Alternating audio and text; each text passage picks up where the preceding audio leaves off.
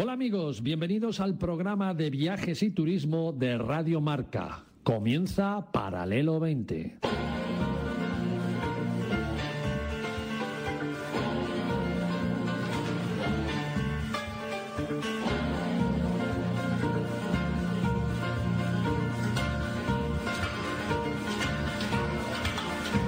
Paralelo 20.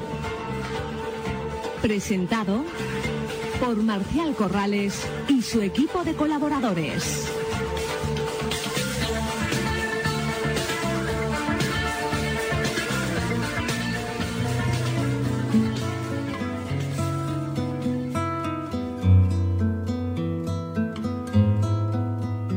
Muy buenos días amigos y amigas oyentes del Paralelo 20. Feliz domingo para todos. A las redes sociales se las puede criticar mucho, pero sin duda tienen también mucho por lo que ser alabadas. En los tiempos que corren y en las situaciones extremas, la difusión de un mensaje a través de las redes sociales se hace cada vez más imprescindible. Lo hemos visto en muchas ocasiones y lo estamos viendo muy mucho ahora con toda esta frustración, todo este enfado, toda esta impotencia con el tema de los talibanes. También las redes sociales te sorprenden, lanzas un mensaje y de repente o no te retuitea nadie o tienes un superaluvión de retweets y de me gustas. Eso nos ocurrió el domingo pasado con este programa de Paralelo 20 aquí en Radio Marca, cuando emitimos el editorial sobre el turismo y los talibanes y además contamos brevemente la historia de Fátima, la única mujer guía de turismo en Afganistán y que no sabíamos en ese momento cómo podía estar, si debajo de un burka, si escondida porque la buscaban los talibanes o incluso nos podíamos hasta imaginar lo peor, que ya estos bárbaros la habían encontrado. Y resulta que comenzamos a recibir cantidad de mensajes vuestros, vuestros amigos oyentes, y también vuestros amigos de las redes sociales, donde muchos de vosotros os ofrecíais a ver qué se podía hacer y en qué podíais colaborar. Desde aquí, de verdad, muchas gracias. Incluso lo más importante, fijaros, recibimos dos mensajes extraordinarios, uno de Clara Strems, de Guru Wall, otro día os hablo de lo que es Guru Wall, de lo que hacen y de lo importante que son, y otro mensaje, un mensaje de Carlos arroba el viajero, Carlos Martínez, este último, ojo al dato, desde México. Y aquí está la belleza de lo que significa ser un ser humano y el motivo de estar aquí hoy y comenzar el programa con esta entrevista tan especial. Carlos, arroba el viajero, y Clara de Uruguay me escribieron comentando que desde hacía ya varias semanas estaban tratando de sacar de Afganistán a la guía Fátima. Y gracias al esfuerzo de otro jabato de los viajes, de otro luchador por los demás, que es Carlos, Carlos Ferrer, más conocido como Carlos Ondegó en las redes sociales y sobre todo en Instagram, que hizo honor a su nombre, a su nombre en Internet, Ondegó, en movimiento, y vaya si se movió, si se ha movido, si se está moviendo, y los tres los que hoy tenemos aquí, se han movido muchísimo. Ellos tres, con otros viajeros italianos y gente hasta de Polonia, estaban tratando de sacar de Afganistán a Fátima porque la conocían personalmente de todos los viajes que habían hecho a este país. Aquí les ofrecimos toda nuestra ayuda en Radio Marca, incluso la de la Mesa de Turismo Española, si era necesario, para ver qué podíamos hacer por ellos. Pero estos tres campeones ya lo tenían todo muy, muy trabajado. Y lo bueno de todo esto es que el jueves pasado, a tan solo siete días del cierre del aeropuerto de Kabul, Fátima se pudo subir a un avión y salir del horror, salir de la barbarie, salir de una muerte segura, porque ella es muy conocida en su país y por lo tanto objetivo, sin duda alguna, a sacrificar en nombre de Alá.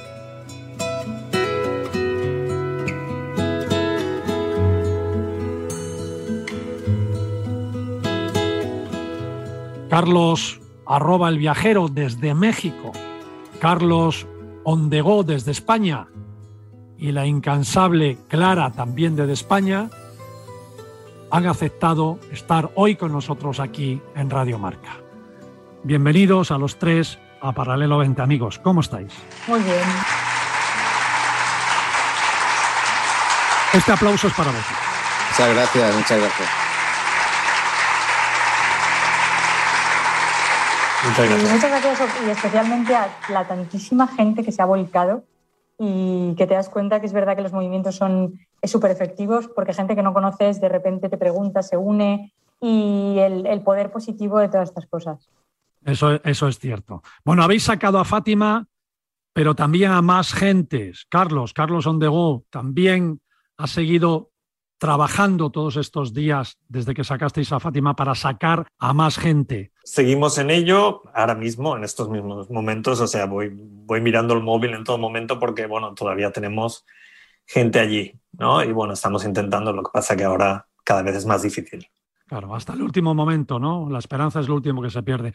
Oye, Carlos el Viajero y tú, Carlos Ondegó, la conocíais personalmente, ¿no? Eh, Clara la ha conocido luego hablando con ella, comunicándose con ella, haciendo incluso conference, pero vosotros dos personalmente la conocíais porque tú además, Carlos Ferrer, acababas de estar en abril o mayo, si no me equivoco, en Afganistán con ella precisamente. Yo en abril y Carlos Martínez después, ¿no? Sí, yo, yo, estuve a finales de junio, realmente hace un mes y medio, poquito más. Estaba con ella en, en Gerat, en su ciudad.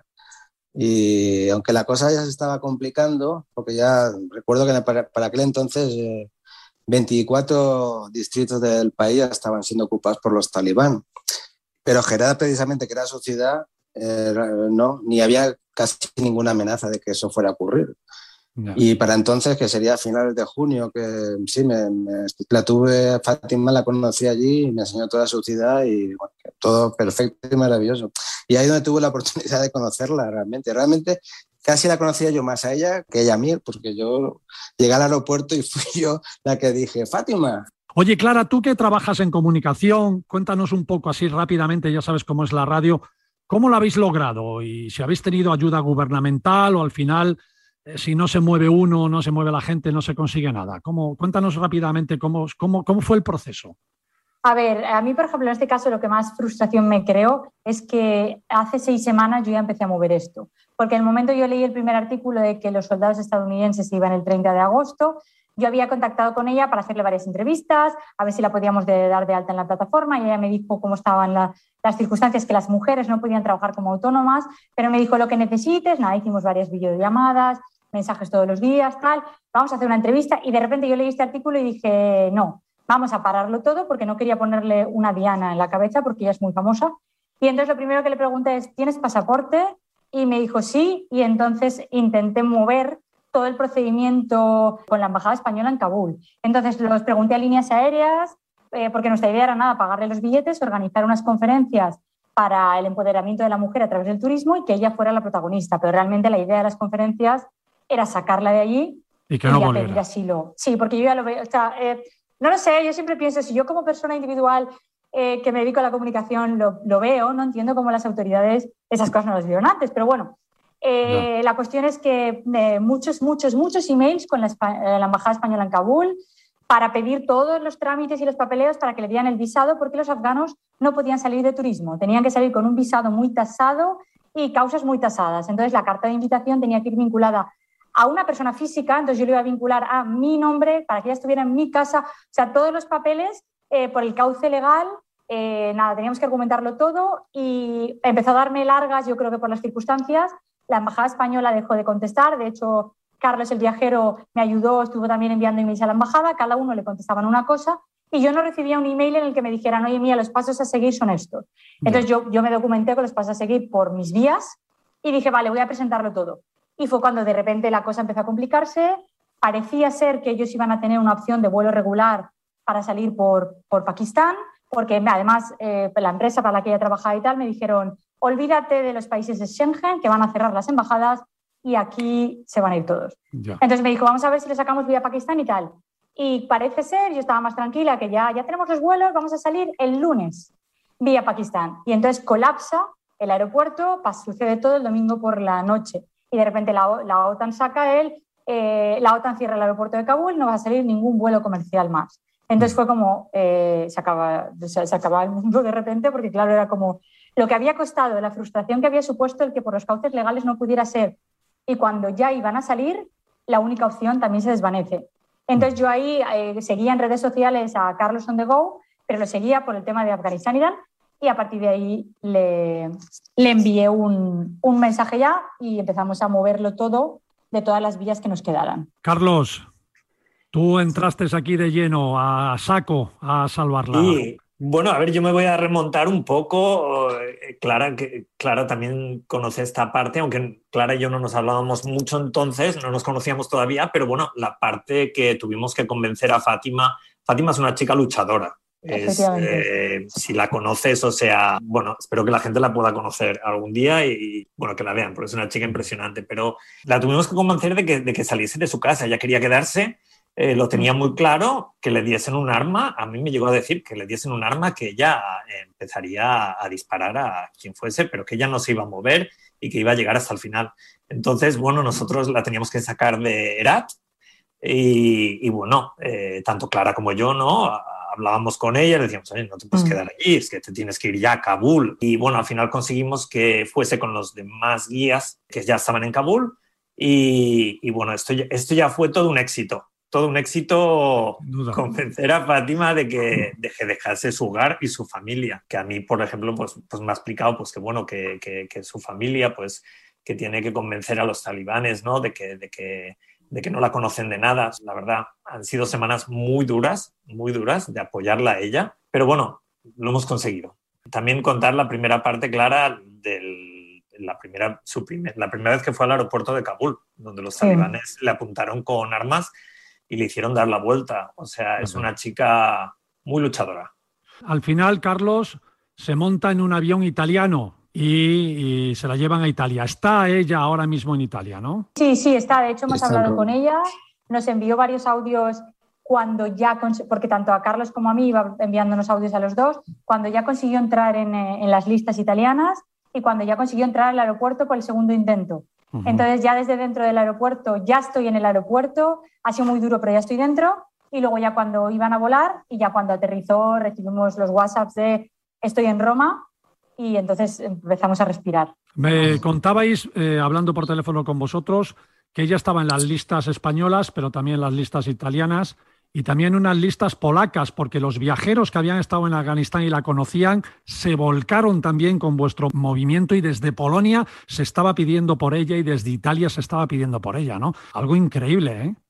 Genial. Es que es muy mediática, claro. Entonces ella en redes, imagino que todos las, los que la habéis conocido y los que luego desde fuera eh, por gente que ha estado en Afganistán, la hemos conocido, eh, es muy icónica, además ella luchaba mucho por la defensa de los derechos de las mujeres, ella daba clases a niñas, entonces todo ese movimiento ella era muy activa en, en redes sociales y al final es una imagen, eh, era, ella era ejemplo para otras mujeres allí. Porque ella vino y conseguisteis sacar a, a cuatro más, a cuatro compañeras suyas más, ¿no? Carlos, Carlos el viajero y Carlos on the go. No vino sola, ¿conseguisteis meterla con cuatro amigas más o no? Son, son un grupo de 17, son varios guías, la empresa, ah, bueno. eh, el dueño de la empresa para que trabajaba, algunos atletas, eh, un esquiador olímpico también.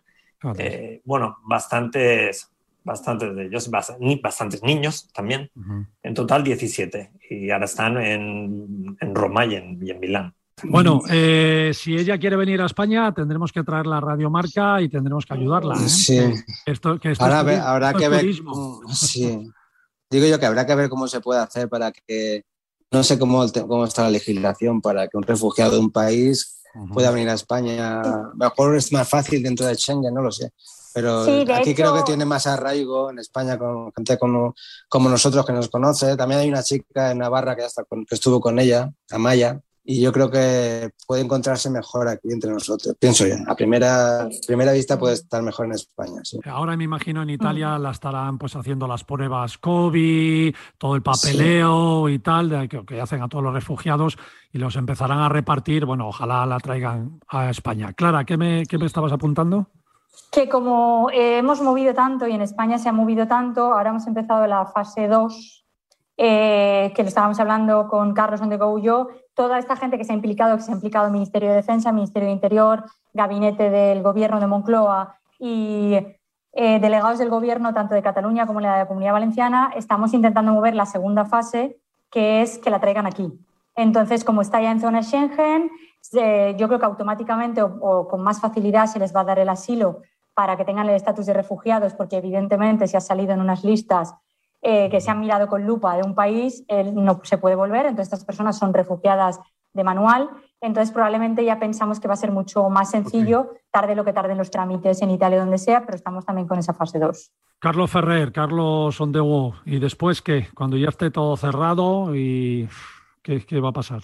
Pues no sé, o sea, no tengo ni idea, o sea, voy día a día, minuto a minuto y, luego ya veremos. La verdad que muy triste, o sea, porque, bueno, yo en Afganistán he dejado a mucha gente, a muchos amigos y a muchas mujeres que les va a cambiar la vida rotundamente y, bueno, eh, pues apoyarles todo lo que pueda, pero, pero claro, no, no se puede hacer mucha cosa más. La mejor forma de apoyarles es no reconociendo al gobierno de, de los talibanes. Eso, para empezar, eso para empezar, pero ya sabes cómo son las cosas de la política. Bueno amigos, entre tanto dolor, tanta impotencia, frustración y sobre todo sentimientos de fracaso, sin duda alguna, nos encontramos con cosas maravillosas como esta. Noticias de esperanza para los que eh, estaban allí, para esperanza que queremos dar todavía para los que quedan allí, porque ya la verdad es que salir, ya no se puede salir. Así que es duro. Pero bueno, gente corriente, gente normal, gente normal como tú y como yo, que se mueven para salvar vidas, para salvar a otros, incluso algunos de ellos, yo hablo de, todos los que han estado, siguen estando allí, eh, sobre todo los que aún están allí, españoles salvando a afganos con riesgos hasta de su propia vida. Qué gran labor la de nuestros soldados, hay que reconocerlo y hay que apoyarlos desde aquí. Y qué gran labor también la de estos tres amigos viajeros, amantes del turismo, que contra viento y mareas han movido todo lo que, lo que podían mover para conseguir este logro. Que sirva esta entrevista como un homenaje para vosotros, por supuesto, y para todos los que en el anonimato han estado, siguen, siguen estando y estarán con ese tesón que da valor al ser humano. Vamos a esperar a Fátima, amigos, si os parece. Yo os volveré a invitar a los tres con ella y solo me queda de momento daros un agradecimiento muy fuerte en nombre de todos los oyentes de Paralelo 20, de, todas las, de todas las redes y desearos, no sé, daros un abrazo muy fuerte, de verdad, un beso muy grande y que tenéis este programa a vuestra disposición para lo que necesitéis. Eh, siento que no hayamos estado antes, porque ha sido una casualidad todo. Nosotros íbamos por un, por un lado y mucha gente por otro, y al final nos hemos encontrado todos en el buen camino. Así que lo que podamos seguir haciendo, contar, contar con nosotros. De momento vamos a esperar a Fátima que vuelva, ojalá venga a España, y vosotros tres vais a ser los embajadores de ella y por supuesto embajadores de este programa de Paralelo 20. Os espero aquí, ¿os parece? Muchísimas gracias. Muy bien. Muchas gracias por todo. Muchas gracias, Carlos, el viajero muchas desde gracias, México. Muchas gracias por todo. Un abrazo para los, para los mexicanos. Yo Saludos desde Chihuahua. Tengo mi, tengo mi hija allí, así que con mucho amor y mucho cariño. Carlos Ondegó, un abrazo muy fuerte, campeón. Muchas gracias, Marcial. Gracias por tu esfuerzo, por tus horas sin dormir. Muchas gracias, amigo. De verdad que sí. Un gran abrazo. Y Clara, muy buena comunicadora. Y te espero por aquí. Algún día hablaremos de Guru Wall, te lo prometo. Vale, muchas gracias. Un abrazo a los tres. Chao. Chao.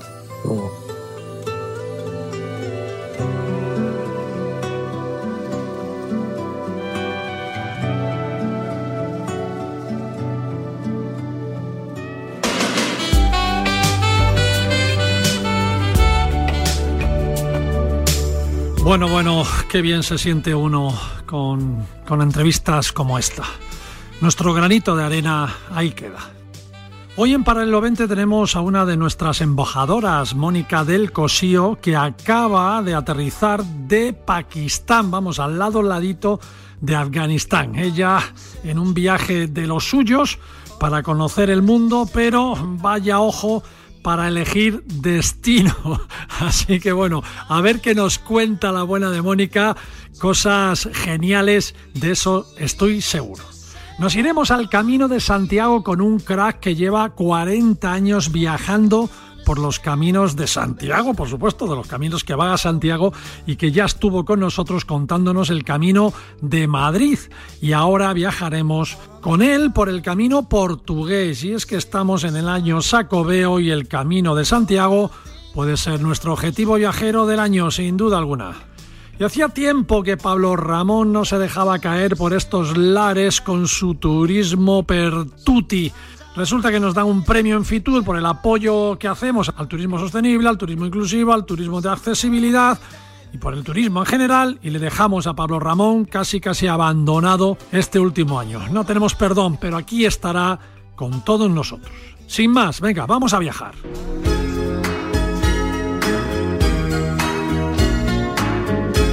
Fijaros amigos que en estos tiempos más que nunca pedimos solidaridad. Solidaridad entre las personas, solidaridad entre los pueblos, entre las diferentes formas de pensar. Y además, en un momento donde se pide la máxima solidaridad, veo que en este mes de agosto estamos de aniversario de esta palabra precisamente.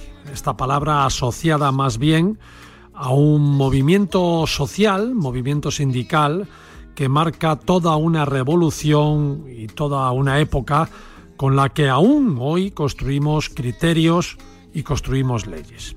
Es el mes de un movimiento sindical capitaneado por Les Valesa, algunos lo recordaréis, llamado Solidaridad, y que puso en el mapa a una ciudad preciosa y muy digna de visitar que es Dans, donde se preserva ese patrimonio inmaterial de la humanidad en un centro museo creado para mostrar este acontecimiento histórico.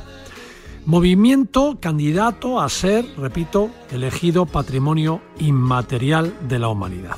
El museo está en los astilleros donde surgió toda la revolución sindical, los famosos astilleros de Dans, visita obligada de esta ciudad. Este centro histórico, este edificio moderno, te ofrece una visita muy agradable y muy bien explicada, con una versión en castellano perfecta. Os lo digo yo que, que utilicé durante mi visita el sistema de audioguía. Aquí descubrimos la importancia de este movimiento de solidaridad que marcó muchos de los parámetros, repito, por los que se rige hoy Europa.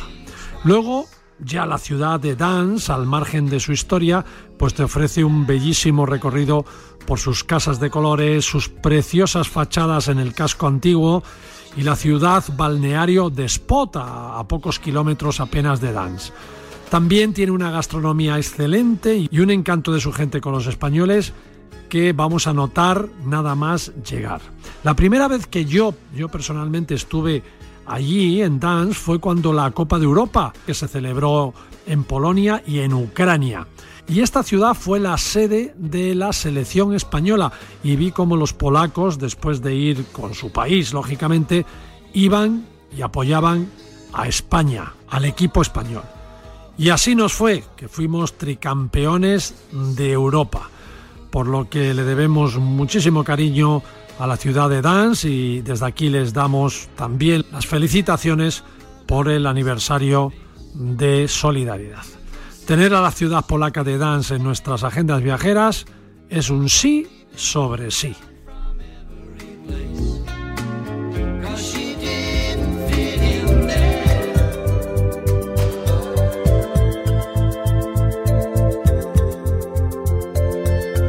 Uno de nuestros grandes colaboradores, Pablo Ramón de Native Hotels, es un gran amante de uno de los paraísos naturales que tenemos en España, la isla de la Calma, la isla de Menorca, la gran biosfera del Mediterráneo. Y yo sé que tenía ganas, tenía ganas ya y acumuladas de hablar de su isla favorita. Pablo Ramón, ¿cómo estás, amigo? ¿Qué tal? Buenos días. Sí, sí, no, yo acabo de llegar de la isla en este momento. ¿Cómo está Menorca? ¿Cómo lo has visto este año? Pues mira, a pesar de los pesares, Menorca está viviendo un verano 2021 que ya quisieran muchos destinos. ¿eh? La búsqueda por el público pues, de lugares con identidad propia y sin masificación. ¿no? Y luego, bueno, allí están también haciendo esfuerzos importantes y sin olvidar la accesibilidad para que todos podamos disfrutar la isla, ¿verdad? Y al final es, es una solución inteligente porque eh, tienes muchos más visitantes potenciales, ¿no? Si facilitas el acceso, y no te hablo solo de silla ruedas, ¿eh? también de gente mayor y demás, que prefiere las rampas a los escalones, por ejemplo, ¿no? Y nada, yo, yo he sido siempre muy crítico con, con algunos desvíos de Menorca, con los valores que la hicieron merecedora del sello Reserva de la Biosfera, ¿verdad? Pero creo que hay que reconocer que hay un esfuerzo ya mm, descarado, casi diríamos, ¿no? De hoteleros hosteleros locales por una recuperación de la arquitectura y de la propia alma de la isla, ¿verdad? Que realmente merece un gran aplauso.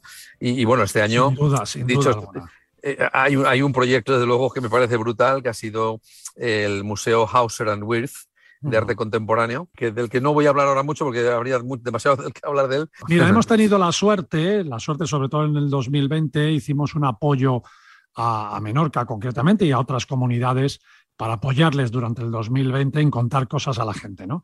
Y Menorca confió en nosotros, confió en Radio Marca en Paralelo 20, hizo, hicimos unas pequeñas menciones de las cosas maravillosas en varios programas que tiene Menorca. Una de ellas fue precisamente este museo en el antiguo hospital de la isla de, Rey. Lo es, lo es. Oye, me comentabas que, que, has descubierto en tus recorridos por la isla un hotel ecológico ahí que seguro que ya lo has metido o lo meterás en tu web de Native, seguro, sí, Sí, esta semana va a estar sin duda en él, sí, sí, sí. Bueno, eh, el, hotel se llama Malbuger, Malbuger No, Malbuja No, y bueno, personalmente me emociona porque llevo 30 años recorriendo la isla y me ha sorprendido esta cenicienta escondida entre olivos, ¿eh? propiedad familiar, a la salida de Mahón hacia el sureste, hacia San Luis. Todo en el hotel, eh, que es singular, es obra nueva, Está abierto al campo por ventanales enormes, en piedra de marés, muy, muy elegantes. ¿no? Pues digamos que, ¿qué tiene de singular este lugar? Bueno, que da una segunda vida a esa plantación de olivos, han creado un huerto propio para abastecer al restaurante, eh, entre tanta vanguardia arquitectónica dignifica el uso moderno de la piedra de marés de toda la vida y tiene un nivel de sostenibilidad que para un hotel de 12 habitaciones es impresionante. Te pongo unos ejemplos. Mira, las placas fotovoltaicas y la bomba de calor no solo cubren el consumo de electricidad del hotel, sino que en temporada baja, con poca ocupación, devuelve energía a la red y cubre todos los gastos de calefacción y de aire acondicionado de todo el año, por ejemplo. ¿no? Entonces, el, edificio principal se calienta y se enfría con biomasa a partir de las ramas de la poda de los olivos. Y, no queman en una caldera común, sino en una caldera de gasificación, una combustión eh, perfecta que no genera monóxido de carbono. Luego, además, con las aguas negras y grises, aplican, tienen dos depuradoras propias con oxidación total por levadura. Yo he, alucinado con todos estos procesos que eliminan todos los patógenos y toda la materia biológica que hay en ese agua, recuperan el 100% del agua y la aprovechan para el riego del jardín y de los olivos. ¿eh? O sea, y luego también, y con el césped que cortan, también hacen compost. O sea, que estamos ante un hotel con huella de carbono cero. Casi, casi diría que es el primer caso que encuentro en el que veo, ¿eh? en el paseo, veo que es evidente que es un hotel de huella de carbono cero. José Yáñez, que es el Yáñez, que es el director, es ingeniero industrial, ¿vale? O sea que ahí ha dejado. Ayuda, ¿no? sí, sí, tenía enchufe, tenía enchufe. Esto era la finca del abuelo. Eh, luego, bueno, la, relación pública la lleva la hermana de José, que se llama Penélope, que gestiona las reservas, eh, y su padre Pepe Yáñez, que ya era cocinero en sus tiempos y emigró a Suiza como cocinero, pues ahora se ocupa de resolver la carta del restaurante al mediodía. ¿eh? Muy recetario menorquín y con todo lo que produce el huerto, eh, de, la, de, la, huerta a la mesa, directamente. la carne, carne de, vaca de allí, de los vecinos, y estoy viendo, de de. Estoy viendo fotos, las habitaciones, qué agradable, ¿no? ¿Cuánta luz? Sí, sí, muy luminoso, sí, sí, sí, sí. Luego los, los desayunos y las cenas las hace un chef que tiene ya muchos kilómetros en hoteles importantes y que ha fichado eh, y se ha quedado con el estilo slow ¿eh? de Malbuja ¿no? Y luego, bueno, fíjate, el servicio de habitaciones te lo hacen por WhatsApp. Entonces tú eh, vas a llegar al hotel dentro de media hora, ¿no? Con, tu pareja y dices, mira, oye, llamas, pones un WhatsApp, tu pareja ni se entera. Pones el WhatsApp y dices, oye, una botella de cava, por favor, en la terracita que llego en 20 minutos, ¿no? Pues allí que te sacan el cava y cuando llegas tienes ahí el cava, el hielo y toda la... ¿eh? O sea, que están como muy... me, habías hablado también de otro hotelito, ¿no? Que habías descubierto también. Eh, sí, sí, sí, sí, Mira, este es un hotel urbano que se llama... Este se ha abierto también este año, digamos, son dos, lo que dicen los, franceses, dos fleurons de, la isla y abiertos prácticamente a la vez. Este se llama Christine Bedford, eh, tiene 21 habitaciones y es dueño, bueno, lo, lo, lo, regentan Daniel Entre Canales y Cristina Lozano. Ellos han hecho también una apuesta por la sostenibilidad, también por el diseño, toda la decoración interior eh, la firma Lorenzo Castillo, han cogido eh, piezas de estilos de épocas distintas en anticuarios de Inglaterra, de Francia, de España, el jardín con 600 metros, eh, lo ha hecho un paisajista que es Álvaro de la Rosa, ha puesto una piscina, vamos, es un, oasis con piscina en pleno centro histórico de, de, Mahón, que a veces uno puede pensar que es imposible, porque aún Ciudadela tiene muchos palacios ¿no? y, y, parcelas de estas ¿no? de, de, la iglesia ¿no? en la época, pero um, Mahón tiene una distribución muy diferente, es una, una, una, una, un centro urbano mucho más denso, ¿no? entonces ahí encontrarse con este jardín realmente es eh, como... Que está en el casco, está en el casco antiguo. En el casco antiguo, sí, sí, sí el casco antiguo, en pleno centro. Y luego el restaurante también está muy bien, eh, lo lleva, bueno, Oriol Castell y, Marco Collado, también están muy empeñados en cocina local, kilómetro cero. El staff viste con ropa de la marca, está una marca que hace solo, solo ropa hecha a partir de plásticos reciclados. Aplican un protocolo libre de plásticos en el hotel, los cepillos de dientes son de bambú. Y, bueno, y el hotel también forma parte de una entidad que llaman Menorca Preservation Fund, digamos, el Fondo eh, para la Preservación de Menorca, MPF, que potencia el consumo del producto local y el sello de Menorca como reserva de la biosfera. ¿Sabes? Una maravilla. Vamos a recomendar, vamos a recomendar a los oyentes que entren en Native Hoteles, que es, tu, blog y tu web. Sí, sí. Y ahí tienen todos estos hoteles eh, con fotos y con todo el acceso que tienen para. Y os, pasaré un enlace también para el público. Pablo Ramón, eh, amigo, como siempre, perdona, te repito que te haya tenido ahí un poco olvidado, pero en esta nueva temporada vuelves ahí con nosotros con ese turismo pertuti. Quiero que te prepares ahí buenos temas para defender la sostenibilidad y sobre todo la accesibilidad, ese turismo accesible, que para eso nos han premiado en Fitur como el único programa con el premio de la Organización Mundial de Turismo y de IFEMA, gracias a todo lo que estamos haciendo con el turismo accesible y con la sostenibilidad. Que aprovecho para felicitaros muy calurosamente. Y gracias a ti también por, por colaborar y cooperar en ello. Un abrazo. Un abrazo, Pablo. un abrazo amigo. chao, chao. Viaja con nosotros en Paralelo 20. Aprenderás a ver, no solo a mirar.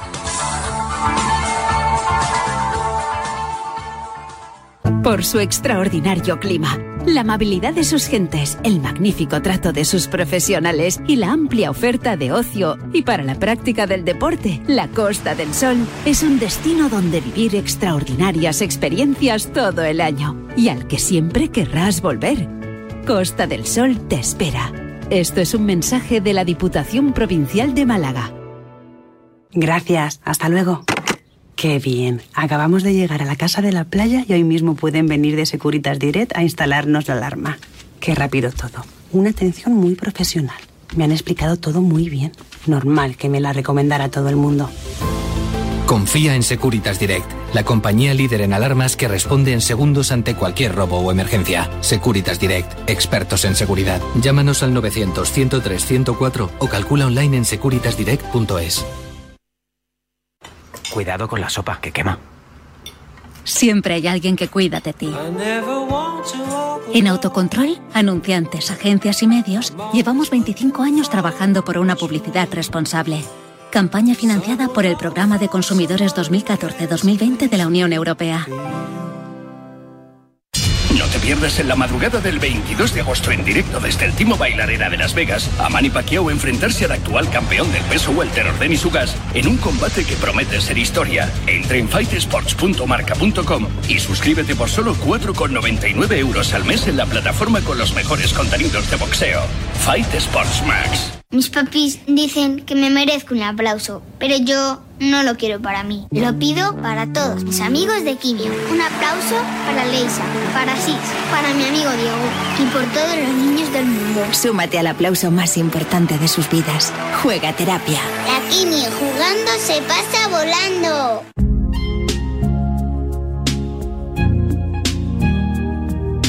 Paralelo 20 con Marcial Corrales y su equipo de colaboradores.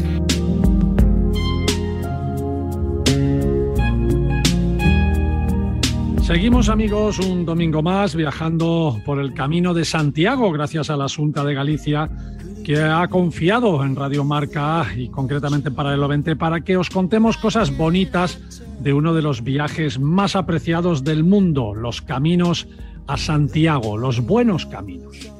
Nunca tuvimos tantas ganas de dejarlo atrás.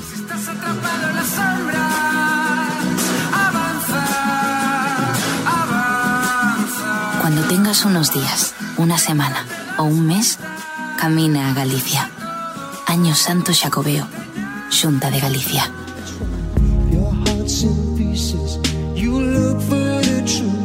Hoy estamos de nuevo con uno de los expertos de verdad, con 40 años haciendo los caminos, como viajero, como guía y sobre todo como amante de los viajes que se pueden contar, que tienen muchas historias en cada etapa y desde luego cada día los caminos de Santiago y las etapas del Camino de Santiago tienen muchísimas historias que contar. Enrique Maravini, que podéis contactarle y leerle en su blog titulado Peregrino EM, EM de Enrique Maravini, claro, Peregrinos EM. Enrique, ¿cómo estás, amigo? Bienvenido de nuevo. Hola, buenos días. Pues bueno, aquí haciendo otro tramito del camino. ¿Dónde estás hoy? Ahora estoy, estoy llegando a Puente de Hume, en el camino inglés. El camino inglés, qué bonito, ¿no? Que cortito pero bonito, ¿eh? Bueno, son 114 kilómetros desde el Ferrol, aunque hay algunos que hacen la versión corta de, de Coruña, pero sí. Eh, es diferente. Tiene muy poco público, muy pocos peregrinos de momento, pero tiene su encanto. Bueno, la última vez que hablamos contigo estabas haciendo un tramo también del camino francés, o sea que tú vas de camino en camino, los vas empalmando todos, ¿no?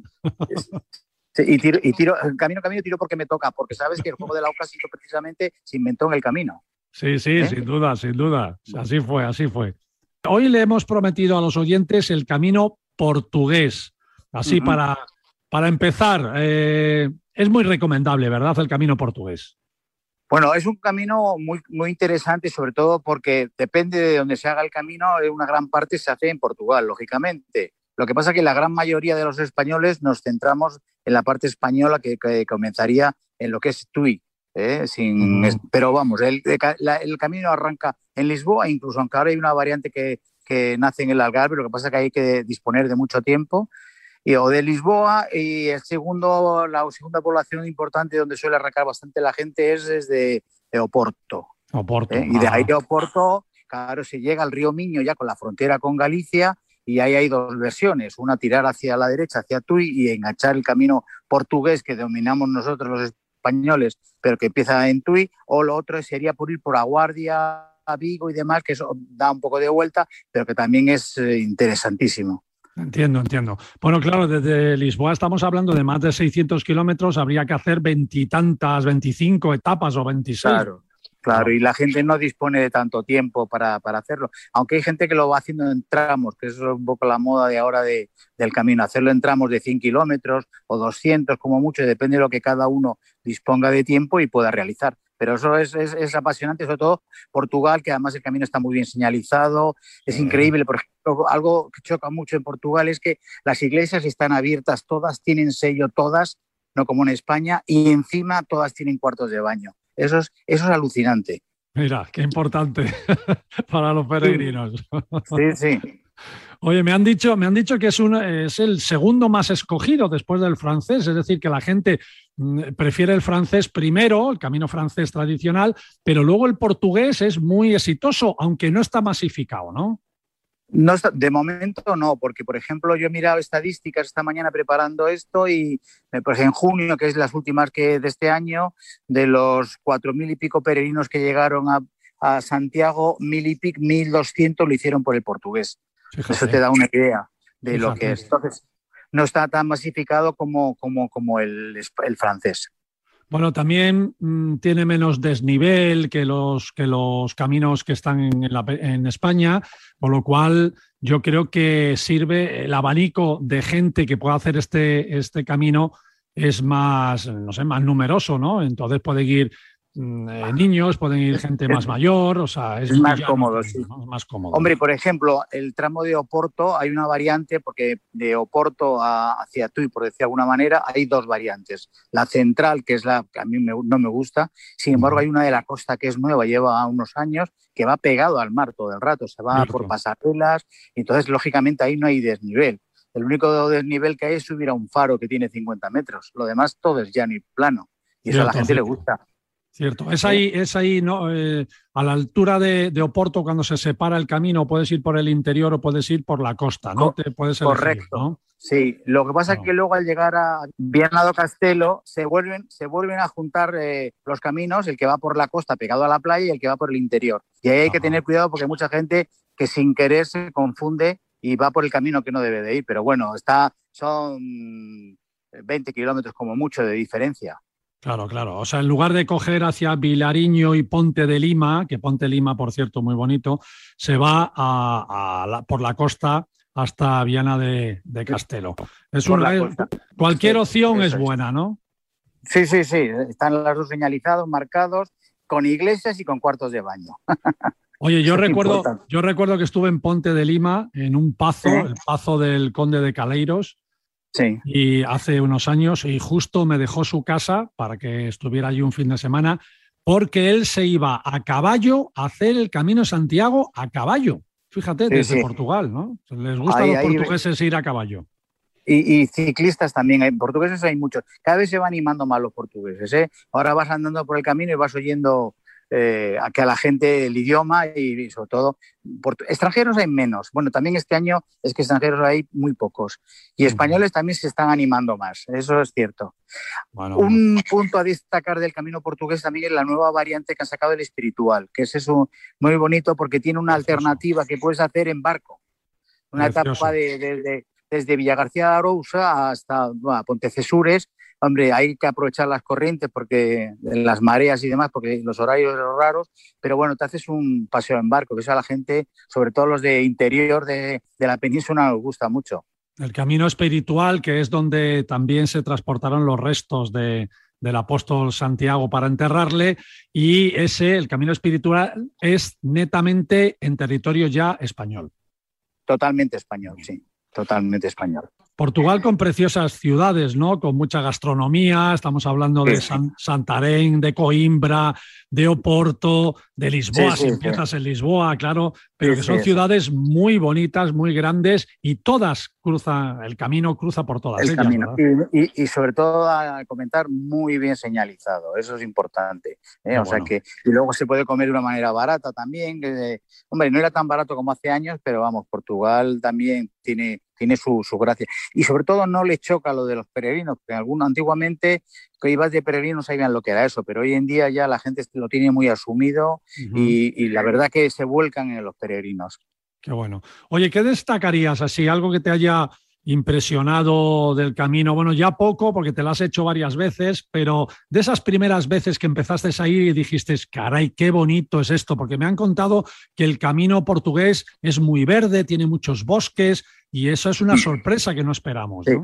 Sí, sí, normalmente cuando hablamos de Portugal, cada uno, bueno, eh, habla de lo que conoce de alguna manera, pero el camino te adentra en zonas completamente diferentes, boscosas y demás, que, que, te, da sensación, te, imaginas que es estar en otro país, pero no, no tiene un parecido muy similar a Galicia, que, eh, y sobre todo eso, la gente enseguida se vuelca todavía no están tan maleados, por decir de alguna manera, por los peregrinos que, a veces han aprovechado de ellos, de, abusan de ellos, en una palabra, ¿no? de, los, de los, eh, los señores que viven en las casas y demás.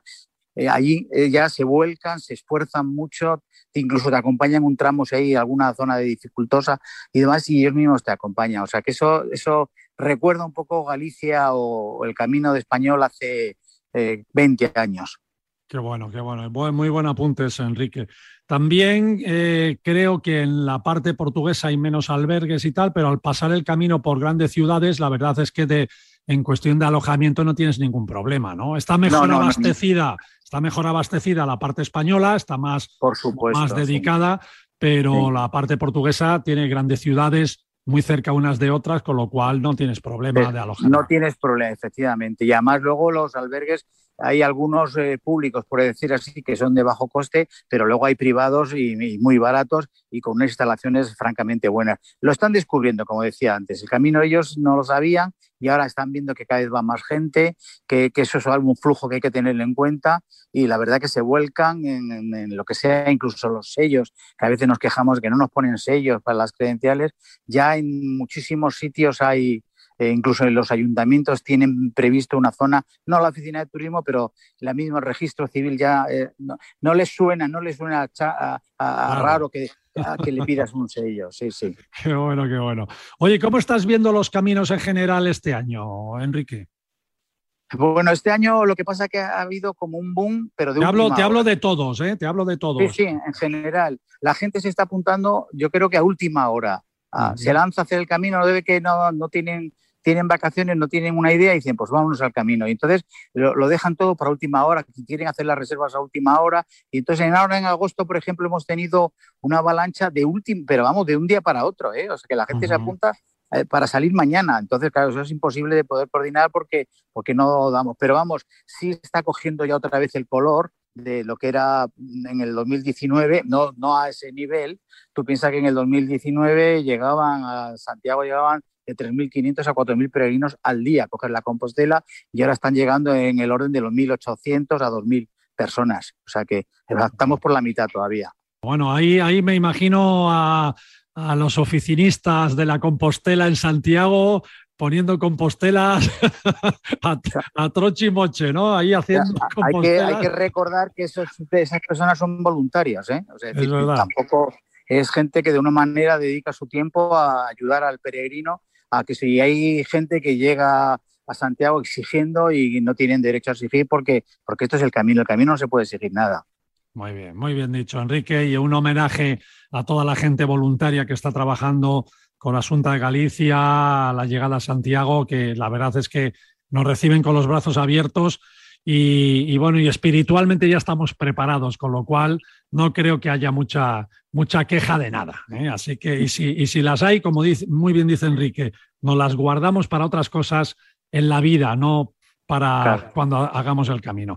Hay que recordar que el año que viene es Año Santo también, ¿eh? el 22. o sea, tenemos doble motivo para ir a Santiago. Exacto. El año sacobeo que por la pandemia se ha extendido para el 2021 y el 2022. Correcto. Esto, esto es histórico, ¿eh? Estamos viviendo un momento histórico. nunca, nunca, nunca lo había habido de esa situación de dos años seguidos. Exacto. Enrique, muchísimas gracias, amigo. Te dejamos que sigas ahí en, ese precioso camino inglés que estás recorriendo. Y ya veis, amigos, eh, Enrique Maravini, colaborador eh, este verano contándonos los caminos de Santiago, algunos de los buenos caminos hasta Santiago, y con su experiencia, con su experiencia de más de 40 años haciendo camino. Pero, oye, con espíritu joven, Enrique, adelante. Eso sí, eso sí. Venga, gracias, saludos. Un abrazo, amigo. Chao, chao.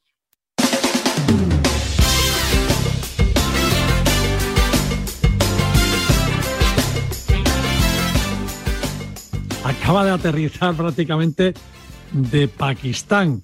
Estamos hablando con Mónica del Cosío, embajadora de Paralelo 20 y que ha hecho un gran viaje, pero amiga Mónica, ¿en qué momento? ¿En qué momento has hecho el viaje? Eh? Bienvenida. Bueno, hola Marcial, hola, quiero saludar también a los oyentes.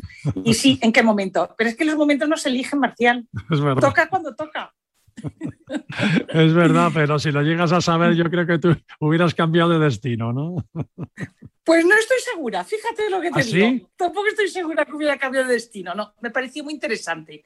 porque estuve en la zona en Pakistán, precisamente Peshawar, que aterrizamos, zona Pashtun, igual que en Afganistán, eh, como a 200 y pico kilómetros de Kabul.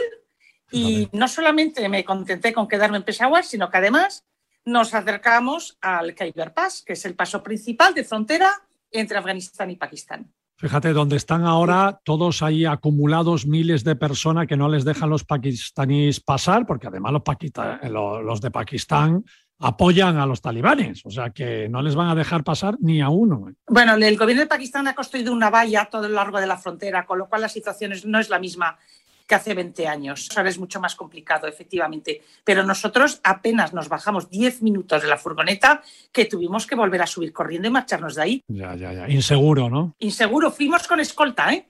Pero con eso y con todo mmm, volvimos. Yo me imagino que fuera de las grandes ciudades, pues imagino que, que poco movimiento, ¿no? Has visto, o sea, menos, menos movimiento, más tranquilidad, ¿no? Donde ves más movimiento es en la zona de Peshawar, que son Pastún y está muy cerca de Afganistán. Luego ya te vas para el norte, sí que hay controles, pero nos fuimos hacia el norte, eh, un poquito en paralelo a la frontera de Pakistán, hasta los pueblos Kalash. Fuimos a ver esos pueblos tan coloridos y con aquellos trajes tan preciosos de los Kalash, que por cierto quedan entre 3.000 y 4.000 personas, ya no quedan muchos más, porque además las chicas no consiguen encontrar marido, se casan con musulmanes y se tienen que marchar del pueblo. De ahí seguimos subiendo hasta Chitral, Ahí se construyó un túnel en 2017 porque esos pueblos se quedaban aislados pues seis meses al año. Eso es la cordillera del Hindu Oye, yo he visto fotos que has metido en las redes durante tu viaje que te hemos estado siguiendo. Qué paisajes, eh, qué bonito, eh, qué montañas, qué montañas, el techo del mundo está. Ese, ese camino del Hindu a, los, a la cordillera del Karakorum es absolutamente espectacular.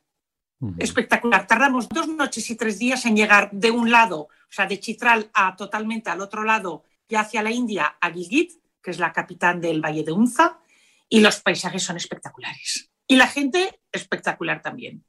¿Qué te movió ir allí? Tengo una amiga casada con un pakistaní de esa zona, de, uh y siempre nos hablaba de la zona, me enseñaba diapositivas y yo lo tenía, lo tenía totalmente en mi agenda. El Valle de Unza es que se lo recomiendo a todo el mundo. Es espectacular. Increíble. Es toda la Karakorum Highway construida por los eh, pakistaníes y por los chinos, que va hasta la frontera de China. O sea, tiene como 900 y pico kilómetros. Va hasta, hasta el Punjab Pass a 4.800 metros, por cierto, que también estuvimos en esa frontera. Y ese valle es absolutamente espectacular. Es la antigua ruta de la seda. Sí, señor. Por ahí pasaban. Bueno, yo creo que Pakistán, no sé si le afectará todo esto de los talibanes, eh, se puede visitar, es decir, tú lo recomendarías, eh, hay que tener muchas medidas de seguridad. Yo lo recomendaría totalmente. El tema es que tienes que ir prácticamente con agencia porque el visado es muy complicado de conseguir. O sea, no, complicado no tanto, pero te piden muchísimas cosas. Eh, tienes que mandar bastantes cosas y estar bastante controlado. Lo que pasa es que yo no sentí inseguridad en ningún momento, ¿eh?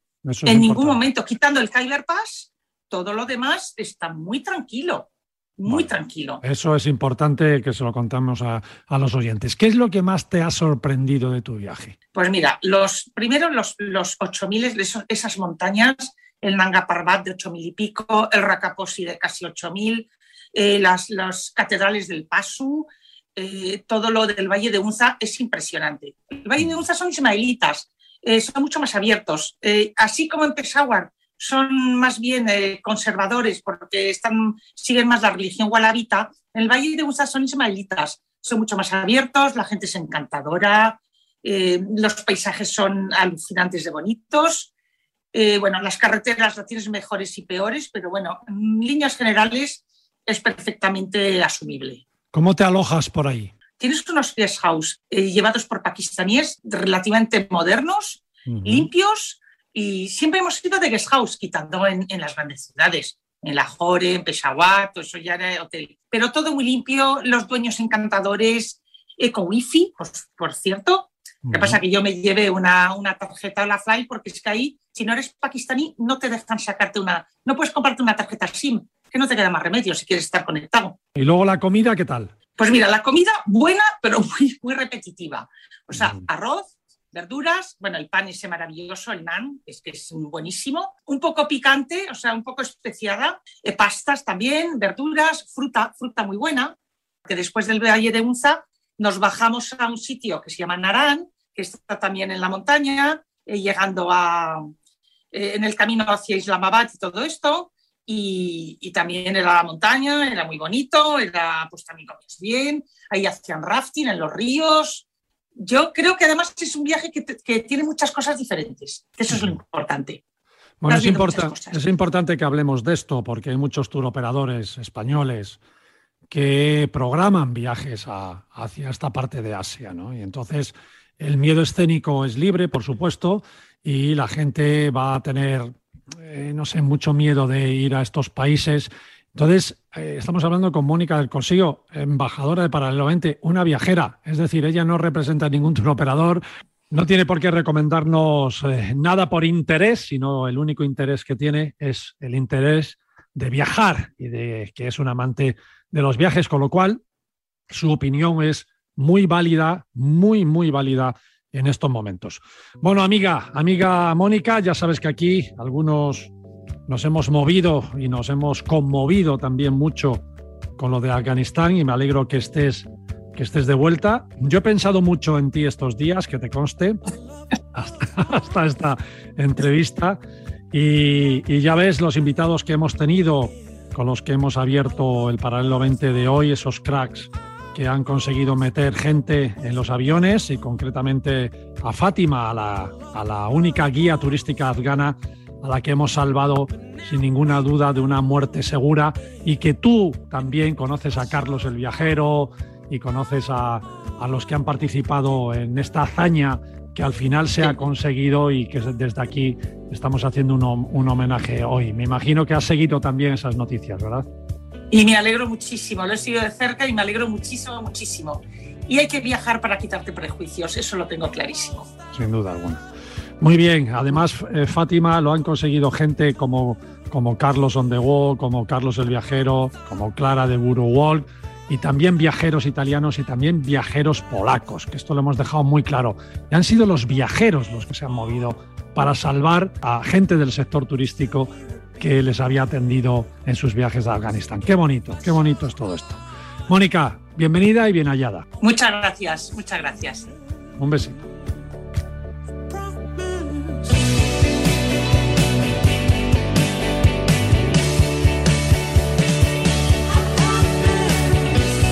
Intenso programa, amigos, como intensos son los momentos que vivimos e intensos los viajes que hemos visto y las entrevistas que hemos traído hoy a Radio Marca.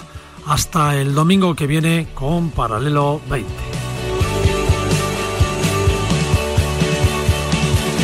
Paralelo 20. El deporte es nuestro. Radio Marca.